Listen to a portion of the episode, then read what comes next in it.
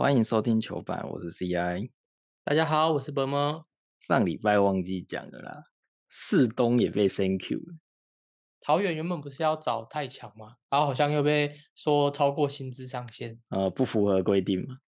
说别人新布拉不符合规定，结果自己太强也不符合规定，违规联盟，违规大战。不知道球员有没有群主？要退了。小四一个不爽，又要退球员群主，他再推下去没有群主了。哎，你有看胡凯翔一手内拐的影片吗？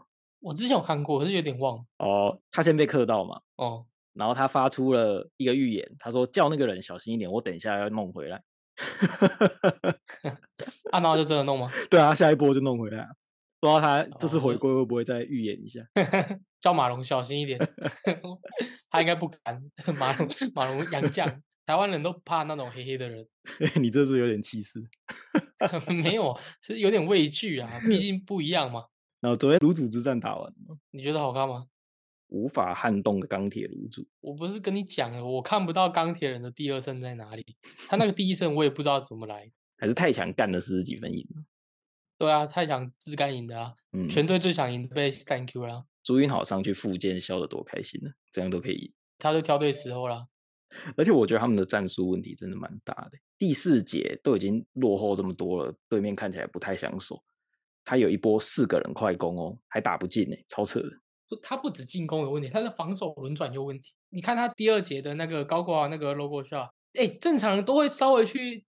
就是抵纳一下，去稍微对一下，举个手，然后就放给他，就是砰砰砰砰砰，然后就投。哎，无心打球了吧？这一整队问题就超大。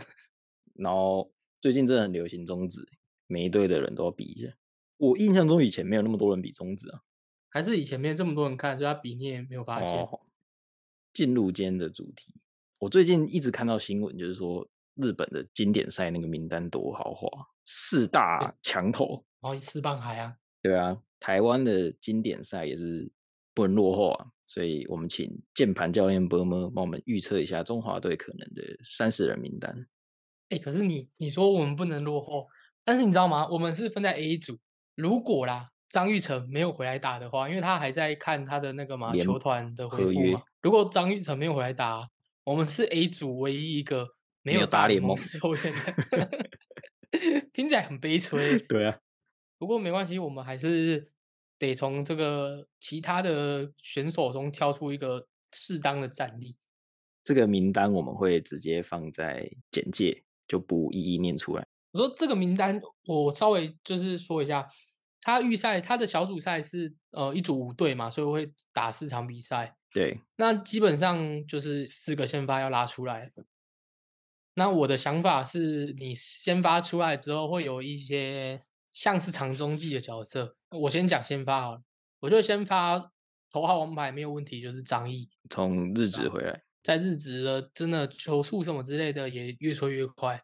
张毅要摆起来对付哪一队？我跟你说，因为这是赛程的问题，你第一站的先发投手，如果你有真的呀有幸晋级的话，通常就是第一站会去投那个八强赛的那一场。嗯，所以你的王牌一定是投第一场。所以张毅一定要第一场。所以张一第一场，所以张一第一场对巴拿马应该没有什么问题，我们后面再细讲。嗯，而且这一场一定要拿下来。对啊，对啊，对啊，对啊。然后后面还要三个先发投手嘛？我自己是觉得胡志伟跟江少庆还有黄子鹏。江少庆的这季状况就比较迷样了。对，有些人会就是觉得说江少庆这一季投的不怎么样啊，或者他的成绩有下滑。可是我觉得今年算是他回台湾的第二年。嗯。他今年度的表现，球季初的时候其实跌跌撞撞的，表现的蛮差的。对啊，我觉得他可能也是还在适应台湾的春训，可能要怎么调整，或者是在台湾一个完整的休赛季接着一个球季的时候，要怎么样去调配他的状状况啊，投球的策略还是怎么的，他可能也还在找。他球季末后来有越投越好的趋势啊，我觉得明年他可能会有办法找到他调整的方式。我会相信香少庆的 staff。那黄子鹏，你之前说过是古巴专武嘛？古巴专武啊，这是那个原因没有变啊，一样啊，投选他来就是投古巴的，没有别的。那胡志伟跟江少庆谁去对荷兰？谁去对意大利？如果是我啊，我会我会排胡志伟投意大利哎，我也想排他对荷兰，啊？为什么？就看嘟嘟有没有跟他传授几招啊。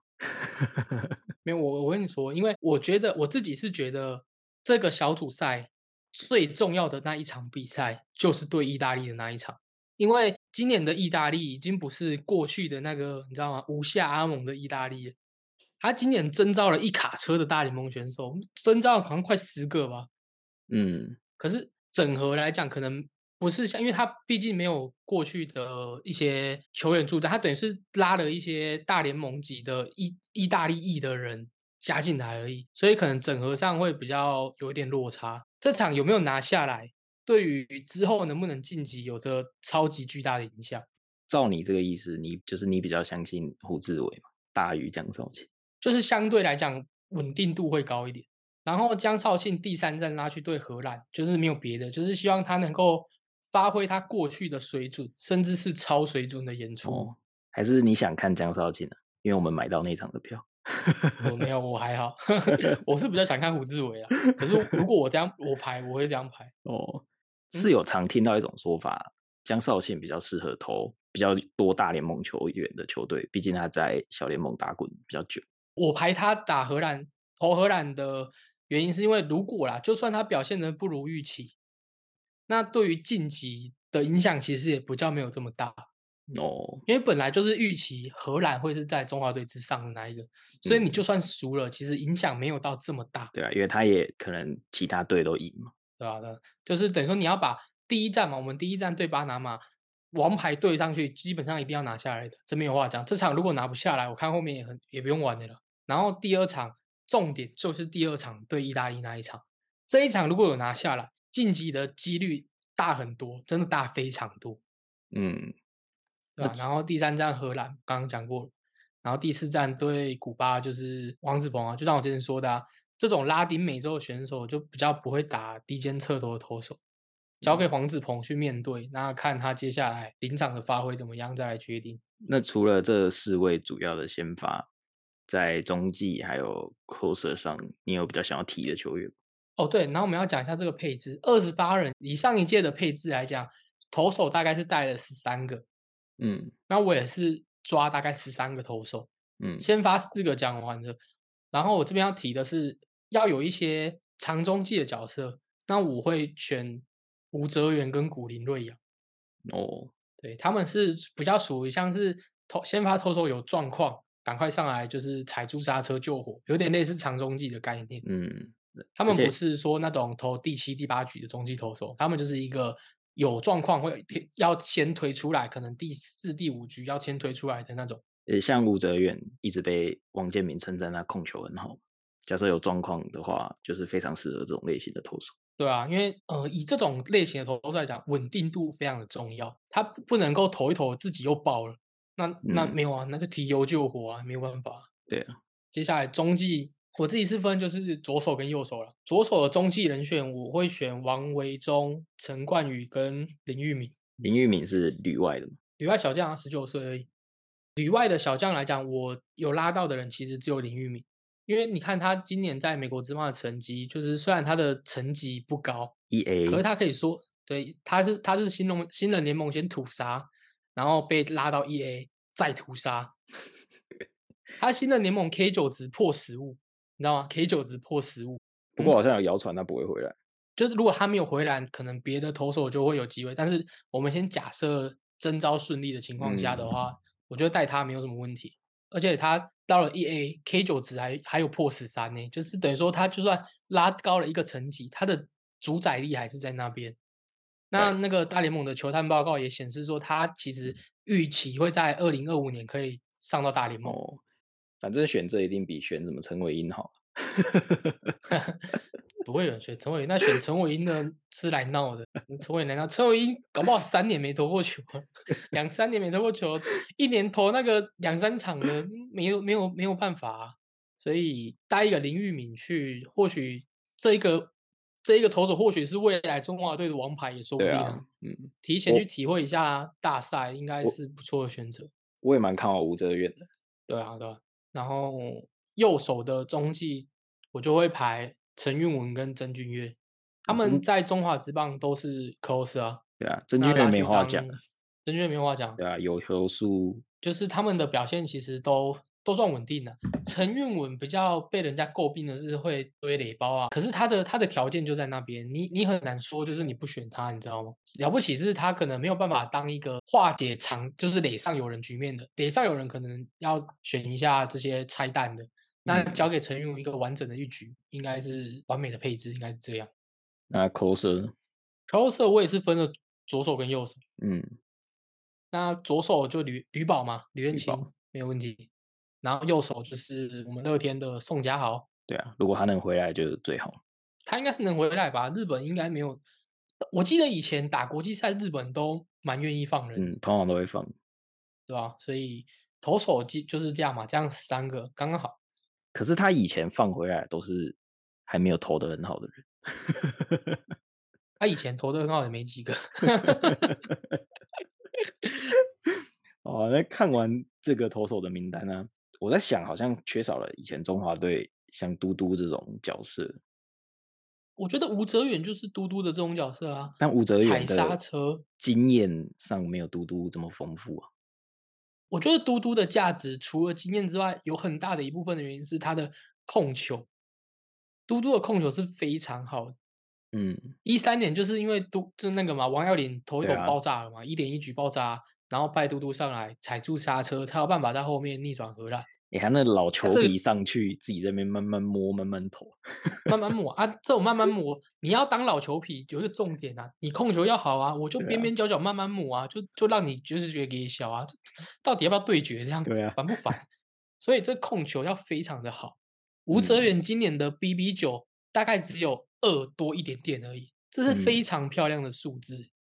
所以我自己我自己的想法是，这个刹车组的我会摆两个，一个就是像吴哲远这种控球类型的投手，啊，一个就是嗯像古林这种，就是 staff 很好，就是球威很很够很有压制力的。如果说控球的这个类型被破了，那就换一招，嗯，看能不能靠球威来压制。嗯，因为国际赛的每一场比赛它都很重要，重没有办法说就是你知道吗？放推又这对啊样的，所以刹车刹车组摆两个不同类型的，我觉得蛮好的。然后我这边还有想到一些遗珠啦，我们就一个一个来讨论一下。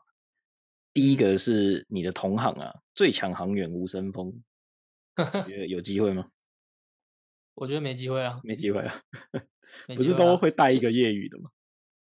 那是以前棒协的时候有那个国光奖金的那种，你知道固定名单，以前就固定会排什么林汉什么东西的，啊就是去蹭奖金的，我也不知道为什么。对啊，就是没有要不要参加中华职棒了？我觉得没有的原因是，第一个是年纪啊，他已经嗯三十五岁了，你说要培养他也不是，呃，而且重，我觉得最主要的重点是，今年已经有一个跟他同样类型，而且主宰中华职棒一整季的黄子鹏了，哦，一队里面就是这种算是有点有点怪怪的诡异、有点怪头的球员，不需要这么多个，一个球队只能有一个这种角色。对对对对，所以我觉得吴森峰今年入选的几率不大，嗯，除非除非黄志鹏的身体有什么状况，哦那哦，或许会考虑吴森峰去顶替，哦因为毕竟这种类型的中指其实也没几个。怪头保障名额。对啊，对啊，对啊。那另外两位是乐天的赖师傅跟陈宇勋啊。先讲赖鸿成好了，你你看一下我的投手名单你就知道了，嗯，里面的左投已经有王维忠、陈冠宇跟吕宝了，赖鸿成应该不用我说，应该很难跟上面三个人去竞争吧，对啊，陈冠宇一定优先大于赖鸿成。对吧？那剩下来可以被考虑的左投就是年轻的林玉敏嘛，嗯，对吧、那我那我也说了，林玉敏现在在美国职棒的成绩基本上就是屠杀，而且呃，一个中华队选训选训委员在挑人的情况之下，应该也会挑一些年轻有未来性的选手去加入这个团队，去嗯提早适应大赛。备战未来。所以我觉得，对啊，对啊，对啊，所以我觉得赖鸿成可能，如果说他们有些人，比如说状况不好，或是身体怎么样，有机会补上去啊。毕嗯竟他的时机也在那边嘛。但国际赛怎么能少了乡长呢？大家的印象就是那个嘛国际场嘛，就是国际赛投球表现这么稳，就是要选他。可是我们看一下投牛棚投手的的其他选项，曾俊岳跟陈运文，然后宋佳豪，我就问你，我把谁换掉，换成陈奕迅，你不会觉得说很可惜的，对不对？名单就只有二十八个人啊，嗯，最终会入选的肯定一定会有那个遗珠啦。然后我认为陈宇勋或许就是其中一颗遗珠，哦，对吧、但我相信就是投手多名单会有他选一点投手多选一点。对啊，我觉我觉得不会，我觉得十三个投哦手紧绷了。就选到十四位啊，因为毕竟有用球数的限制，然后又不能连续投。可是其实十三个投手很够用，我觉得十三个投手哦很够用，除非你每一场都爆，每一场都可能非炸裂先把投投投两局啊你，那你也不用管后面啊，你就给他爆了，不然呢？你选了吕燕青嘛，那一定要提到另外一位兄弟象的守护神李正昌。李正昌不会打了，他之前他上一届就已经说他不打啦、这一届哦怎么可能又打？最后一位是我认为蛮有机会可以担任先发或是长中级的角色，就是我们的郭俊霖。毕竟他有浴血奋战的经验，在国际赛场这种短期赛事是需要有这种提振士气的人。郭俊霖他他的他从在日职的时候，大家都其实对他的期望是蛮高的，可是成绩都不如，没有表现的太好。那回来加入富邦之后，也先养伤。那球季中开始复出的时候，表现算是中规中矩，没有到太令人惊艳。你说真的要选他好了，那你要把谁换下来？我觉得台面上的人应该会有比他更好的选项，不会，他不会是第一优先的、如果大名单有他，就是真的没有人了，都你知道吗？死的死，伤的伤了，这非得得选的话，或许会有他吧。好啊，那我们接下来看一下你选的野手。上一届的捕手只有带两个，对，可是我这一届我我我会倾向是带三个捕手，就是以战术的考量来讲会比较有弹性，嗯所以我捕手我会选吉利吉到拱冠、嗯，戴他培峰，还有林黛安。拱冠还可以当 DH。就是选三个的原因，就是因为假设你比赛前半段排了拱冠，你后半段要守备或者是什么，你换上了第二号捕手好了。假设这个战局焦灼，你又轮到二号捕手打击的时候，这个时候是个呛死，你要不要换？嗯，你要不要换代打？要啊你如果换了代打，你势必得用到三号捕手。对啊，这个三号捕手的用处就在这里，没有别的了。就是嗯如果真的不幸二号捕手轮到他的时候又得代打的话，那就是可以果断代打，然后再换三号捕手。如果你只有两个，你这个时候你就只能让那个二号捕手去打，轮哦到二号捕手需要打击的时候，就可以换公关。那就代表公关不先发欸，就是得看教练团怎么选吧。就是如果他觉得说捕手还是配球跟可能主杀能力比较重要的话，那可能公关就会在板凳待命之类的也说不定。嗯，那你说，假如照你这个这个讲法，你二号你你换拱冠上去代打，好，他打了打出了一个超前分的领先的，那九局下半好了，哎、要守备。那个有有 PDSD 耶、对啊，当初就是那个九局下半，所以这个时候你要不要换？那换一个手背好一点的捕手，主杀能力好一点的捕手上去带手，要吗？关键的道理。对啊、所以三个捕手我觉得蛮必要的。但我看你这里的先发，你让林志胜上去守一垒，对啊，然后你的指定打击是陈志豪。因为这是一个牵一发动全身的一个对位。为什么要让林志胜上去守备？嗯，第一个就是因为其实林志胜在一垒的守备没有很差了，他的移动范围不好，可是一垒手其实不太需要守备范围了。不是有人说一垒手要大致一点比较好传？啊，林志胜够 大只了吧？对啊，够粗了吧？对不对？所以把他排上来守备，第二个原因就是因为要清出一个位置给陈子豪打指定打击。啊，为什么一定要你想一下让他打指定打击啊？他上半季球季可能前三就是上前三分之一吧，打的有够烂的欸。你看看他就是球季末，我跟你讲，如果说今年年度 MVP 就是攻击能力最好的人是林立的话，如果只打半季，下半季全联盟最可怕的打者一定是陈志豪。啊，我上次预测先发，我排陈志豪，你喷我喷成这样，我没有想到他就是他打的嘛。你上次排陈志豪是打哪里啊？哦，我让他守备啊，但我排他上场。哦，对啊，陈志豪一定不能守备，你让陈志豪守备你就不要选他，嗯，他只能打指定打击。你自己想一下，陈子豪去守外野，跟林志胜守一垒，你会选哪一个？呃，林志胜守一垒，那就对啦。可是你让所以林志胜你为了要守一垒，吴念体就上不去了。对啊，就是所以我说这是一个牵一发而动全身的啊。你吴念体他基本上他就是一个活棋，不管是今天关键时刻要上来代打，还是说代跑，还是说代守，他都有一定的水准，而且手背的位置这么多，我嗯思考了一下，他你你以以这个先发的阵容来讲好了，我自己是排啦，二垒就是林志伟嘛，然后三垒张玉成、游击、姜昆宇姜昆宇，你唯一能摆的地方是哪里？就是一垒了。可是，一垒我们要摆大师兄啊，他是精神领袖哎，所以吴念挺的这一个火起只能先摆在板凳上去，跟着战局伺机而动。那吴念挺去守一垒啊，然后你指定打击就可以摆林志胜或陈子豪嘛。那另外一个就到时候可以，例如说又轮到吴念婷打击的时候，需要换代打，就可以再换林志胜了。所以这三个人其实是可以有一些有一些交换的一些循环的，比如说林志胜打指定打击，吴念挺上去守备，陈子豪板凳准备代打，嗯，或者是呃吴念婷上去守一垒，那陈子豪指定打击，那林志胜在板凳。嗯对对对，这些都是可以的，其实差不了多少。只是我我自己的偏好是，我其实是很看好大师兄这一次的表现。哦，我觉得他是一个，他真的是一个很有英雄命的人，而且他是一个天生大赛型的选手。有啦，古巴就可以这样摆。哦，古巴就可以这样摆啊对啊对啊古巴的梦魇呢？嗯，而且林志胜也是个心灵导师啊，很会煮鸡汤。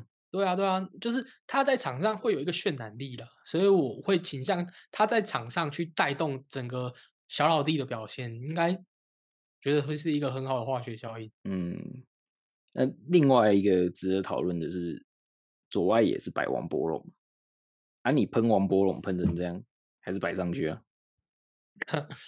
因为我们今天是来预测到时候中华队的名单，不是我个人的喜好，你知道吗？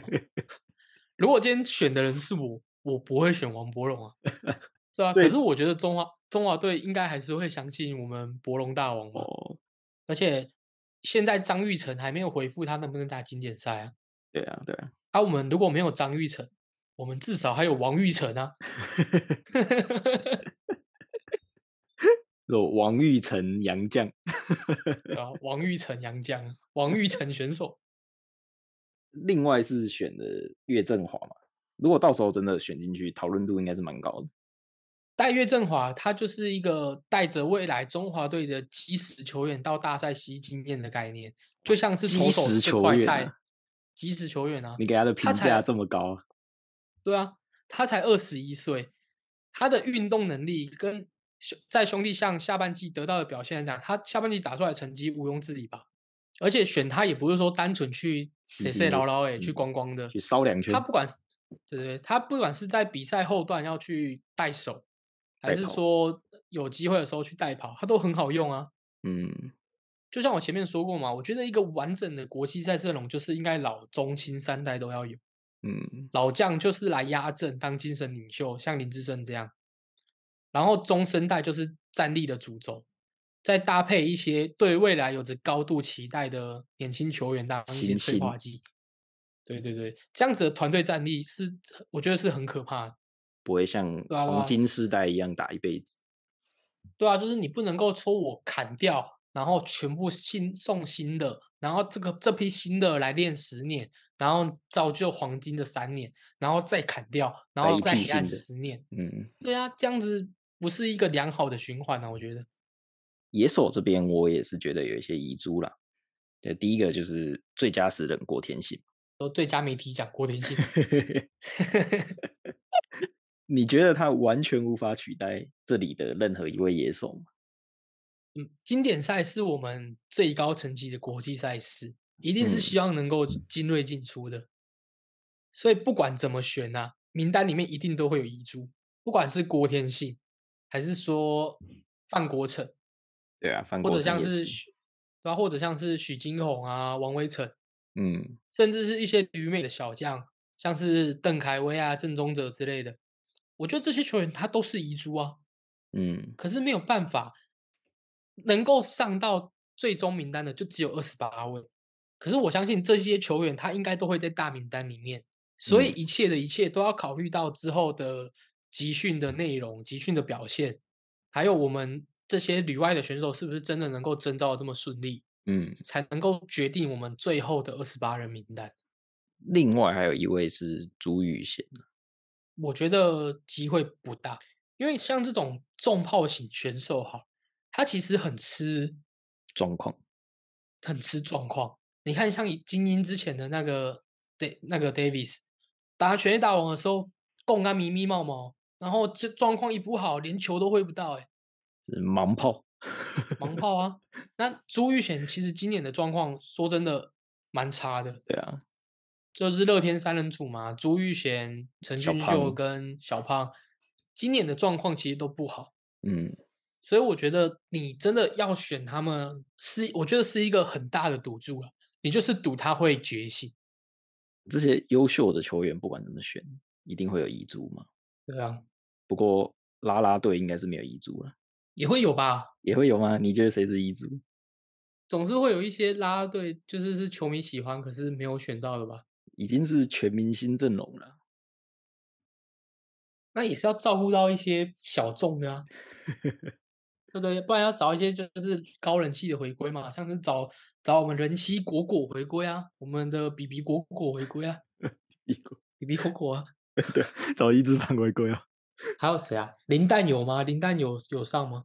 好像没有哎、对啊，我记得好像没有啊。你看林丹人气也蛮高的吧？哦，节目又到了尾声了，你有绯闻吗？我有绯闻啊，而且这个绯闻写的诚意满点，诚意写的真的是超级丰富，哦，而且跟我们跟我们的节目是有相关的。这个是篮球的绯闻，他说他帮钢铁人想了个行销活动，哦，我知道这个，哦，他想了一连串哦，一一大串的。第一个是他想了高雄钢铁人 Thank you 感谢祭，Thank you 们陈柏伟，对，找来的嘉宾是 Thank you 陈柏伟，然后进场送好礼，送什么好礼？送谢龙介，谢龙介，我们的我们的营运长嘛，龙哥嘛，哦，直接戴上了一个谢谢龙哥的戒指，谢龙戒，这个球迷想要的，然后要要总要做一些公益嘛，所以他们邀请什么交通大队，请高雄市警察局交通大队 进场看球，为我们的远景献世上最高的敬意，这样。呀，这真的很重要啊。然后中场表演找谁？谢金燕，谢金燕。然后谢金燕喊着喊着，还会变成谢景言，谢谢我们高景言。这个人，这个人真的很有才，这是什么谐音大王？谐音大王啊。然后还说什么可以有一个趣味竞赛，谢祖武 VS 谢振武。谢祖武就是这样被被 Thank you 的找五位哦，找那个教练啊，找博一，找太强，找凡斯，找彭俊彦。找哈里斯这样，然后对上正选的五个，正选的五个是谁？林志伟啦、艾伦啊、吕正儒啦、周一翔啊、张博伟啦，这样进场要抽什么？有总要抽一个大礼嘛？抽什么？抽机票，抽单程机票，送你回家。没有这个人有病吗？对明天可以来上班。他可以直接去钢铁人的那个行销组报道哎、你哦，觉得、然后进场还要有奖励，进场还要送什么奖励三 Q 鸡排，还有三 Q 粉圆？三 Q 对对吧？哎、你觉得球队会办这种自己亏自己的活动吗？会啊，一定会啊。会哦，负面工像伤哎、还要吧，我我觉得这是趋势吧。我我看之前那个工程师的 GM 上 Parkes，、他就嗯。有说，因为他以前是开行销公司的，嗯。他说爪爪的乡民日就是他们想，哦，就是反正在网络上大家都在黑嘛，然后就是爪爪其实原本是一个负面词，你知道吗？对啊，原本是在 gay 的，嗯、然后像什么甩恩灾这种也是在 gay 他们的，可以卖商品，对对对，他就把就是有点转换过来，变成是一个说，哎，反正我自己嘲讽我自己啊，轮不到你来讲。那你进场，我反而吸收你当我的球迷，吸收你买我的商品。对啊，然后他后来到了工程师，他也自己他自己也办啊，他自己也办的那个撕黑感谢祭啊，嗯，其实就是一样的概念啊。那你说钢铁人能不能办一个 Thank you 感谢祭？当然可以啊，为什么不可以？不过说到球迷帮球队想活动，我就想到你之前也去投稿兄弟像一个活动啊，你要不要跟大家分享一下？他投选我啊，没办法，我哎、讲出来让听众评评理啊！我那时候投稿了一个，知道吗？港片主题日，那我们都是要有一些吸引的目标客哎群先前情提要一下，就是兄弟像办了一个跟球迷甄选主题日的活动，然后我们的波波就去投稿了。对啊，对啊，对啊，他他就是直直接省成本，我也懒得想了，你们帮我想一个，我来办这样。不过没关系，我们有心。然后你知道，我们这种像 CI 跟 b o 我们就是已经快三十岁，其实小时候就是看着那些港片台长大的。啊，我发现港片真的是一个男性之间共同的台词，不管是谁都能够，你知道吗？哈拉上几句，周星驰的也好什么的，都能够讲得上几句。你就做一个港片主题日，然后内容就是其实很简单，我觉得这个很简单啊。你像球场上会卖食物嘛，对，那食物你就卖一些港片有的啊，什么黯然销魂饭啊，哦什么周大福汉堡包啊，含笑半步癫么什么九，龙，对对，什么九龙冰室之类的这种。然后球员不是有进那个应援曲吗？对，或者是进场会有进场乐嘛？啊，你就改啊，你就是可能一日一日授权啊，就是什么进场是什么赌神的音乐啊，还是什么之类的，然后噔噔噔噔噔噔噔这样，然后就走进来，你不就很酷吗？对，然后就请人家来开球嘛。你知道最近那个香港局局势越来越紧张，很多香港艺人都在我们台湾啊，什么黄秋生啊，对啊，什么杜文泽之类的，嗯找我们来开球啊。因为兄弟像现在都是未来在播嘛，啊，未来除了体育台还有什么？电影还有还有未来电影台啊，都都在做播片嘛。啊，你就去申请一下嘛，跟 NCC 申请一下，就是一日频道转换啊。你跟棒球，你就在未来电影台播，然后未来体育台播电影，对啊，你看，就是两边直接一个算是跨界行销，很好啊。你不觉得我讲的很很完整吗？很精彩吗？然后还可以请国片的那些配音员来。对啊，请那就是然后不是球会有那种嘛转播嘛，就是比如说什么现在第几棒第几棒那种嘛，你就请那个周星驰的配音员啊，请石斑鱼来啊，对，那种朗朗上口的嘛，你他一讲声音出来，你就知道哎，家就认得干周星驰哎、嗯，对，阿星阿星可以 cosplay 啊，球员就 cosplay 嘛，那拉那个啦啦队也可以 cosplay 啊，大家都想看，对不对？啦啦队 cosplay 成奇梦，对，启梦啊，然后什么如梦啊，有的没的都都给他 cosplay Sit down please。对对，然后 cos cosplay 这些女性角色，那啦啦队是不是在扮丑？你可你可以挑正的 正哦的正的扮演啊，你为什么要挑紫霞？仙子，对啊，紫霞多正啊！没有人说要办石榴姐啊，对不对？你可以办紫霞，为什么要办石榴姐？我想的这么认真，结果我没有入选，越想越气那。啊，你要不要讲一下最后选到的是谁？不要好了，不要好了，不要这样乱开抽，看搞不好是我们的听众想说，哎、我投稿了怎么被波波臭了？他一气之下就不听了，怎么办？啊，那就留给听众来帮我们评评理啊。对啊，那最后的最后，我们要再呼吁一下大家，大家有空要记得就是帮我们分享一下啊，按个赞还是什么之类的，呃，五星跟留言朋友们跟朋友们推广一下嘛。啊，那这期节目就到这边，拜拜。大家拜拜。